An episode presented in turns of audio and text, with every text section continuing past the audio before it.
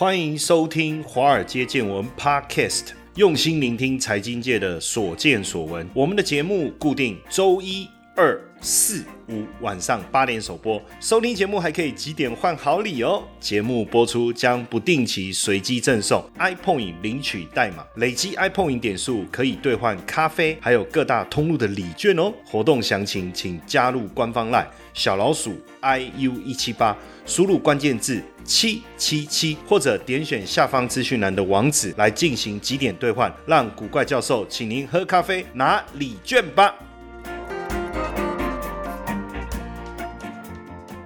好，大家好，大家晚安。最近这个俄罗斯的这个议题啊，实在是太可怕了哈，让这个油价持续的一个飙升啊。当然，在聊这个油价的影响之前呢，我们也先来看一下哈，了解一下俄罗斯，因为过去我们可能没有特别的关注哦。那仔细看一看，才发现哇，这个俄罗斯其实也幅员辽阔哎哈，领土整个横跨亚欧大陆十一个时区啊。境内人口啊，一点四六亿，市场规模相当的庞大，拥有这个得天独厚的天然资源，哇，然后蕴藏了天然气、石油、煤、木材、铁、铝、黄金、镍、白金啊，现在是全球最主要的天然气出口国，也是石油的生产国，同时也是前几大的铁矿生产国，所以呢，能源、军火、航太这些重工业都非常非常的发达，而且呢，谷物的生产哦，像小麦啦。大麦啦、裸麦啊等等，而且在欧洲也是人口最多、算消费力相当强的。过去大家应该有听过这个金砖这个四国哈，巴西、俄罗斯、印度跟中国大陆，那是不是也是这样？所以普丁呢，普京哦，他们说俄罗斯发音应该念普京，就有恃无恐啊，哈，会不会是这样哦？那也整体来看哦，这个俄罗斯的产业啊，在苏联解体以后啊，主要是继承了很多苏联。之前的重工业跟国营事业，像是钢铁啦、金属的冶炼啦、造船啦、石化啦等等哦。那军火工业的产值哦，这个军火的出口额跟美国也相当诶哦。当然，我我觉得很重要的还是在它的能源跟矿业哦，能源跟矿业。那尤其在整个天然资源的部分啊，它的天然资源的部分啊哈，它算是俄罗斯非常重要的经济支柱哈，非常重要的经济支柱。那石油的。部分目前估计蕴藏量大概是八百亿桶，哈，算是全世界第八了，哈。呃，虽然说这个全球的原油库存在下降，哦，但是因为随着油价的一个攀升呢，哦，还是对整个俄罗斯来讲啊，对经济的贡献还是相当大的，哈。那包括刚才讲到天然气，哈，而且我不知道大家是不是也是因为这一次这个俄罗斯乌克兰事件才发现说，哇，不只有石油、天然气，我看它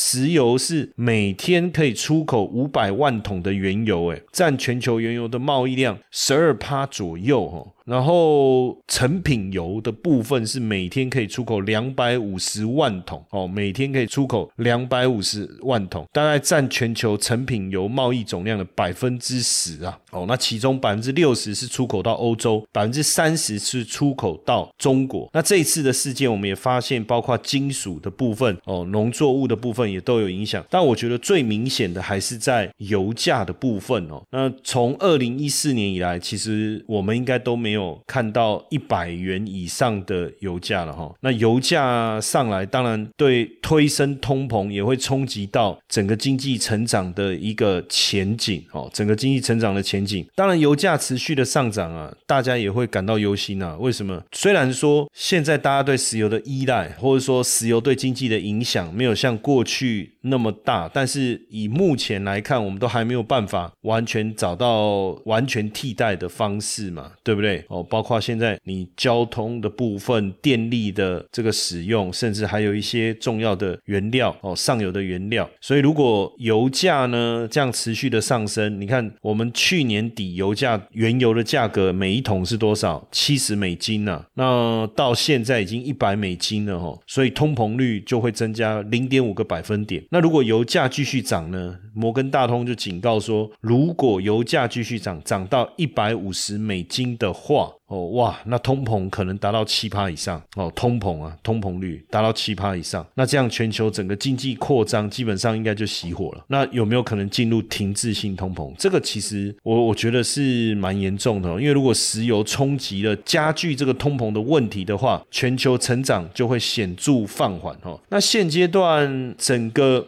经济当然。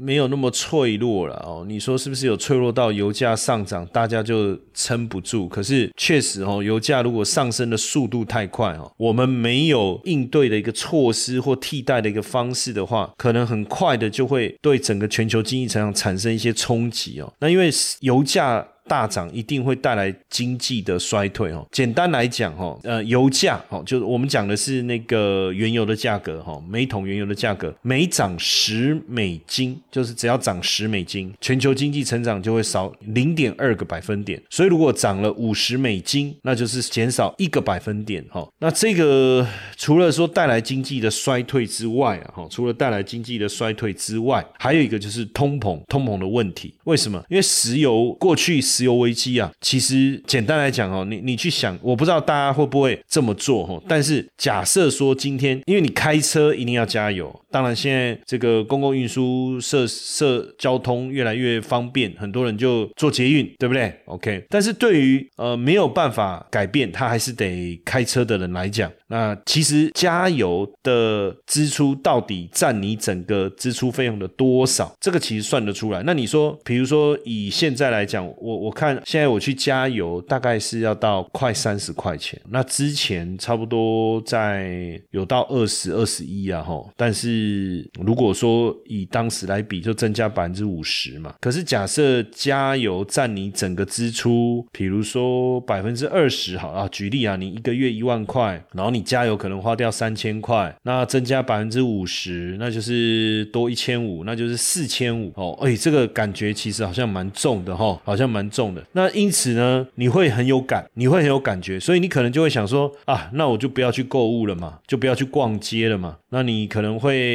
少一点跟朋友出去聚餐，你可能想要吃美食的念头你也会减少。哎，慢慢的，确实油价增加以后，很多人会改变他的一些消费习惯，然后再加上说油价上扬以后，运输成本提高，不止运输成本提高了，包括可能你的电费也会增加，可能。你的这个上游的原料的成本增加，也导致你的进货成本增加等等，还有包括物价上涨，这个员工薪资的一个调调高，全部都加一加以后，其实大家慢慢的就会减少消费了。哦，刚开始是因为呃消费的增加带动物价的上涨，当物价上涨的速度太快，而且推动物价上涨的原因并不是由需求来推动，而是因为成本推动的关系的话，那其实会大幅度冲击消费。的意愿哦，你你去想哦，刚开始的时候，这个疫情回来，那我们会觉得哦，没办法出国，好报复性消费哦，开机开那就送哎，对不对？哇，吃饭吃自助餐吃到饱，大家聚餐。可是我问你，你这样能持续多久？对不对？慢慢的就降温了啦。然后随着油价哇上涨，这些全部成本都提高以后，大家忽然发现，哎，日子这样过下去还得了？开始缩衣节食啊。那也不知道是不是这样，断食就开始流行起来了。哎，因为我自从我开始断食。以后我一天只吃一餐嘛，有时候那一餐吃太多了，隔天我又不吃。哎，我我发现省下蛮多饭钱的，因为吃饭其实很贵啊。后来发现吃饭你当然可以吃的便宜，可是你就因为像比如说你吃个自助餐好了，那买一只鸡腿好不好？然后一碗饭，三个菜，这样要多少钱？这样要多少钱？然后我我发现，哎，上次我这样买一买，既然要一百五十块钱。哇天呐！那以前可能我们买一个自助餐，我觉得大概。一百块以内可以搞定，等于成本就大幅度增加了嘛？那在这个情况下，你的通膨的增加，当你很有感觉的时候，你一定会减少你的消费。所有经济的带动啊，成长的带动啊，真正的火车头都是消费。所以当消费开始慢慢减少、慢慢减少，后面减少的速度越来越快的时候，一定会扼杀经济的成长。其实经济不会马上成长力道不会马上停滞，但是呢，它会随着油价持续上涨，那个感受。会越来越明显哦，越来越明显。当然，你说呃，油价很高啊，那这个石油供应商他当然很爽啊，他就持续提供这个油的一个供应呢。但是问题是在物价高涨的情况下，后面所带来的一个冲击哦，可能不是我们能想象的哈。如果像这一这一次，等于是原油史上啊第三次站上一百块钱了哈，站上一百块钱。那过去二零零八年、二零一一年、二零零八年那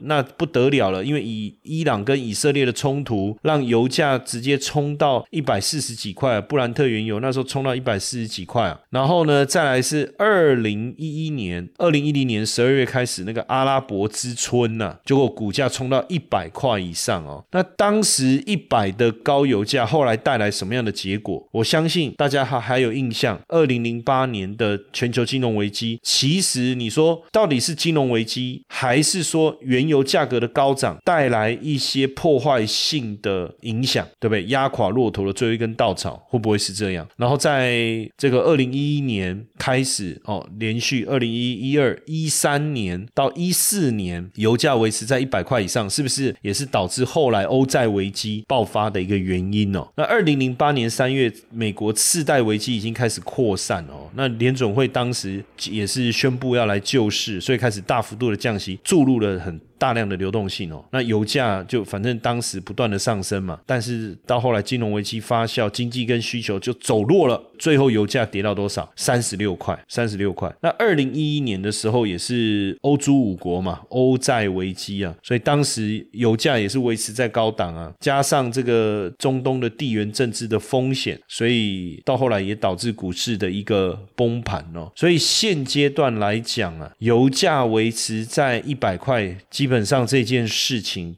我我要跟大家讲，它绝对不是好事。因为第一个，它对全球经济的一个复苏啊，其实会带来比较多的一个变数。当然，第一个你可以直接想想的就是这个物价的一个上涨。可是物价造成通货膨胀，又要升息，所以等于两件事情会去冲影响嘛。第一个高油价本来对经济的复苏就比较不利，然后第二个这个升息对资金资金的一个紧缩，势必也会给全球的这个原本这个经济的一个成长的一个力道也会带来影响。当然有人会说是因为经济成长所以才可以升息，但是这一句话的前提是经济成长的过程中所带来的物价的上涨是一个良性的物价上涨。哦。受不了，受不了，实在是令人生气啊！为什么诈骗集团一而再、再而三的要利用我的头像、利用我的名义来成立赖社群，跟我们的粉丝们来骗取金钱呢？这实在是令人受不了，所以我决定跳出来，以我古怪教授本人的名义，真的来成立一个赖的社群。透过这个社群，希望能够跟大家好好的交流，也能够把正确的投资讯息分享给大家。如何加入呢？只要在我们节目下方文字。点击这个连接就可以直接加入我们的这个 Line 的这个社群，或是到点书的粉丝页上方有一个 banner，你看到这个有一个人气的在抓头的那一个就是我啦哦，那点击进去也可以直接加入我们的赖社群，赶快点击，赶快加入，希望未来每天在线上。跟大家好好聊一聊，不要再被诈骗集团骗了，好不好？不要再加入诈骗集团成立的赖社群了，加入正宗古怪教授谢承彦的赖社群。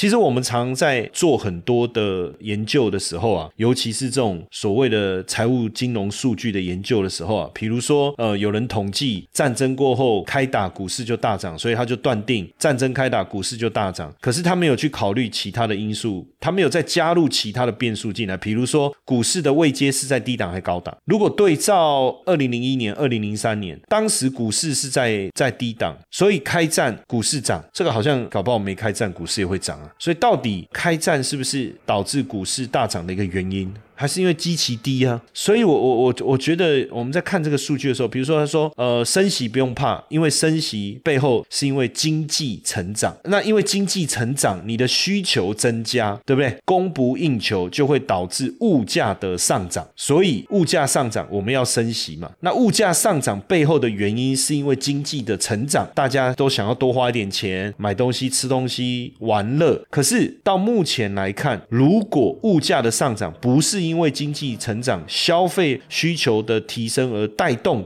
主要是因为原油啦、原物料价格高涨的结果，而导致物价上涨的话，这个升息其实不是建构在经济成长的基础上哦。哦哟，那这样子，除了我刚才讲到的这个原油价格高涨会影响到。这个经济的成长之外，那不是因为需求所带动的物价上涨，那背后就没有经济成长这一个这么好的一个基础来支持了。那这样子升息真的还是能够像过去我们所看到的让股市上涨吗？这个我觉得都要去仔细的去思考哦，要不然到最后就会变成你在看这个这个资料的时候，你就会陷入这样的一个盲点哦。这一次俄罗斯对外的战争，油价在高档，过去是不是也是这样？二零零八年俄罗斯。当时也发动了战争，油价确实在高档。二零一四年，俄罗斯发动战争，克里米亚战争，油价也是高档。所以有人就说：“哎，这个会不会是因为俄罗斯本身就是非常重要的石油输出国，油价在高档，表示他手上的这个收入好嘛？他的收入好，他的经济实力比较强，所以这时候来发动战争，哎，他就比较这个有实力，会不会是这样？哦，会不会是这样这样的一个想法？哦，但。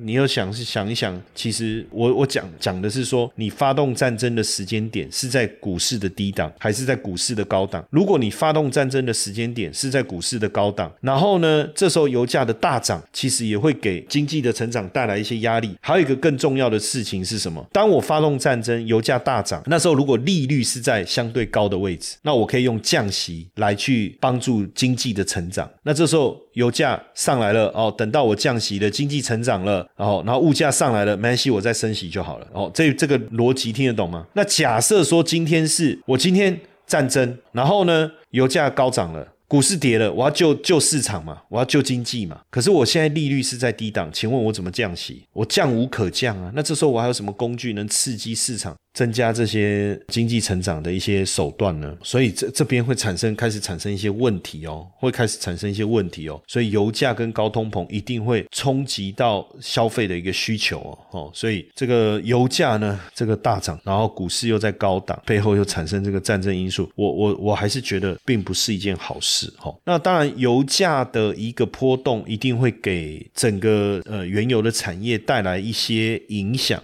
对不对？带来一些影响哦。那对整个呃油价的波动，对上游的公司来讲哦，还有中油。上游就是像原油的探勘啊、开采啊，还有中游是运输跟储存，下游就是原油的加工跟销售。对上游来讲，油价涨越多，当然赚越多啊，对不对？所以上游对油价的敏感度很高。那中游的话呢，因为是运输，所以油价的涨跌反正就是这样。我就是运，比如说一桶一桶的油多少钱？那下游的话，因为是做加工跟销售，所以油价变动势必会影响。举个例子啊，比如说一家公司，它一年可以卖出。出一百万桶油，那油价每桶五十美金，它的营收呢就是五千万美金，所以油价涨到一百美金。它的营收直接翻倍，对不对？那固定成本不变嘛，所以营收增加的，利润率就提高了。哦，这个上中下游产业的影响基本上就是不太一样哦，不太一样。那所以当这个整个油价在上涨的时候啊，你就要去拆解啊，那将要投资上游比较有利，还是中游比较有利，还是下游比较有利？那还有，当然油价上涨，其实很多人会觉得说去投资原油的期货的 ETF 啊等等，当然这个也不是不行，但是你纯粹。就是在操作油价的变化哈，但我比较想的是什么？就是说油价上来以后，当然它对整体经济环境会带来比较大的压力。但是呢，就是我像我刚才讲的，你如果是这个油价大涨哈，比如说我就讲像以这个整个中国大陆的这个产业为例哈，因为台湾这一类的公司并没有这个挂牌了哦，上游可能有关的，比如说台塑、四宝这一类的，但是股价相对稳定。那我就举大陆为例哈，比如说你看我我们讲三桶油。哪三桶油？中海油、中石油跟中石化。那这三个股票，它就从产业链，从上游到下游，周边服务跟设备都有。所以油价上涨势必对这些公司是比较有利的。简单来讲，就是对。上游的能源产业势必会比较有利。为什么我们这样讲？哈，就是油价跟这些呃石油公司的股票的逻辑是什么？就是上游的股价，油价上升，股价它一定表现不错错嘛。而且重点是它的获利一定会比较好，因为探勘呐、开发啦、生产呐，其实基本上很多的成本早就投入了。那同样是一桶油出来，油价上涨，当然对。上游公司来讲，肯定是相对比较有利的，相对比较有利的。那那如果是中游，因为我是运输嘛，我刚才讲到就是运输，我是把这个油呢从 A 地运到 B 地，那其实也不见得好。为什么油价上涨了，我的运输成本嗯也会提高哦？这个部分当然就会有一些影响。但是你如果是当然你说下游的部分哦，它影响比较小，不全然没有影响，但是它对于油价上涨的这种感受就没有没有那么强哦。像下游的话，基本上哦，举中石油好了，中石油还是属于上游嘛，那它除了油的部分，也有天然气的探勘开发跟生产哦，还有油的产品相关的业务比较多元，所以油价上涨对它当然有利，但是油价跌的时候，对它整个冲击也也会比较小。那所以像这种比较大型的，甚至在上中下游它能它都有整合的这一类的能源公司，它的获利相对来说就比较稳定。那这个在第一个现在能源上涨的趋势下。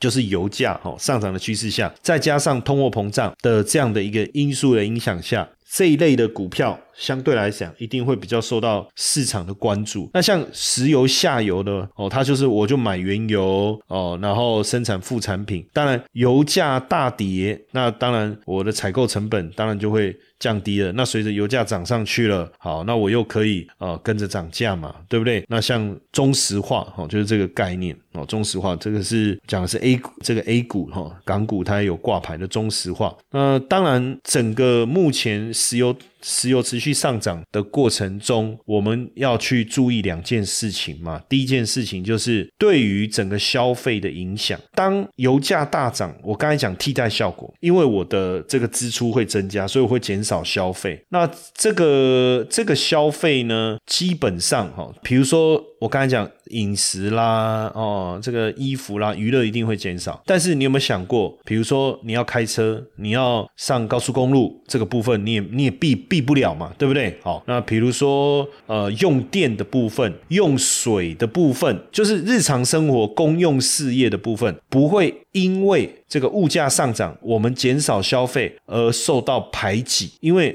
不管你的物价怎么涨，你水还是要用。那这一类的股票，它受到的冲击不大。那第二个呢，是像这个电力公司，不管你的消费怎么样减少，其实你也不会改变你用电的习惯。有啦，有可能啦，就是说以前这个开两盏灯，现在开一盏就好了，有没有？因为觉得电费好贵哦，能省就省。可是你会发现省不了多少，它跟你不去外面吃外食，跟你不添购新衣服的那个差距感受没有那么强烈。就是说，对它的整个获利的影响并不大。然后再来，你说我开车出去，我一定要走高速公路嘛？那我是不是一定要付钱，对不对？我一定要付钱呢？那这个部分对他的收入的冲击也不大。那再来，你说能源哦，再来就是。我们讲电信，电信业者，电信业者也是在物价持续上涨的过程中比较不受影响的。所以刚才像我们讲的水好了，如果我讲这个在这个港股当中，像这个北控水务，然后再来我们高速公路，像江苏宁沪高速公路，它就是跟高速公路有关的。然后再来，呃，我们刚才讲到的电信。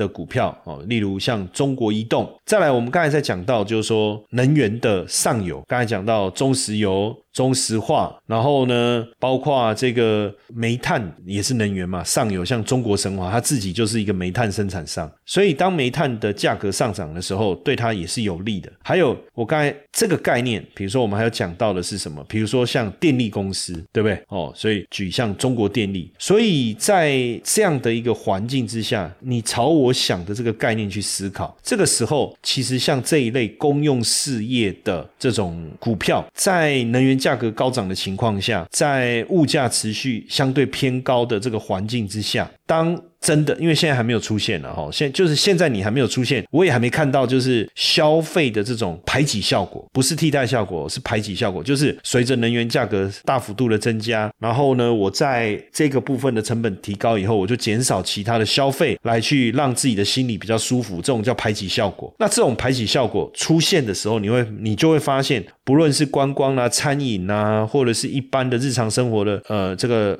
服饰的啦，或者是这种娱乐性质的，哎，都会受到冲击，因为大家会想办法从各个地方来减少它的这个支出啊，来减少它的支出啊。然后呢，在情况之下，你会发现动不了的，就是他每个月一定会有账单来的这种水啦、电啦、手机啊、哦过路费啦、哦这一类的，哎，它的获利其实会稳定，因为我刚才讲那个消费一旦被排挤掉了，对公司的营运就会产生冲击，那股价自然会受受到影响。所以这这是一个很妙的一个环境啊，就是就是就产业。环境来讲的一个变化，所以假如说我今天我认同这个能源价格持续高涨这个事情背后所带来的影响的时候，我会投资的就是类似这一类的公用事业的股票。那因为其实目前在台股当中，公用事业的股票基本上除了电信以外，哦，我我也是把电信归类为公用事业了哈。但是其实公用事业更严谨的讲法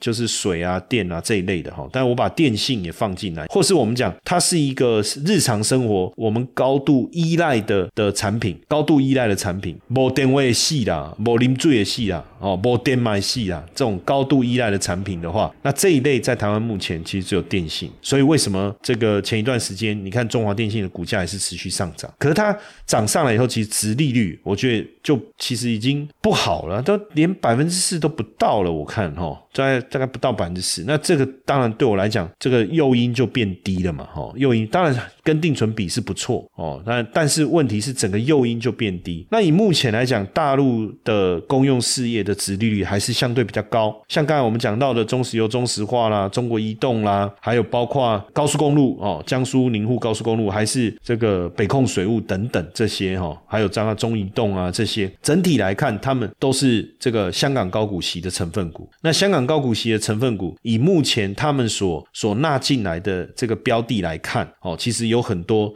就是我所想要的这个公用事业，那所以配息来讲相对比较稳定，我们也就能够比较去抵抗目前油价高涨的环境哦。所以被俄罗斯这样一搞哈，高油价的一个时代确实来临。那接下来你就得去认真的去思考这个后续投资的一个布局啊，不然呃可能等到。真的，你发现它对整个经济的影响这么大，你却没有，其实也没什么啦。就是你能投资就投资啊，不能投资，其实其实也只能就是我们常常讲一翻两瞪两瞪眼嘛，玻璃西比亚诺，对不对？但是当然，如果呃能够提早做相对应的一个布局，其实也不是坏事啊，对不对？你有听过海龟交易员吗？台湾的海归百万操盘领航员招募计划启动了。不论你有没有经验，只要对交易有热情，现在就是你迈向百万操盘人的最好机会。这场活动由我谢承彦与大家分享秘密一：百分之九十九散户不知道却能稳定获利的关键；秘密二：一个投资菜鸟如何创造稳定的获利；秘密三：投资真的能够不盯盘吗？秘密四：我们如何躲过二零二零年股市崩盘，而且大捞一笔？秘密五。只要有心，人人都可以成为操盘盘高手。通过专业培训，让交易变得稳定又自在。让谢承彦带大家一起来开创斜杠收入。赶快加入我们的赖好友，好友搜寻小老鼠 i u 一七八，讯息文字输入八八八，报名百万操盘领航员线上说明会。我们线上见。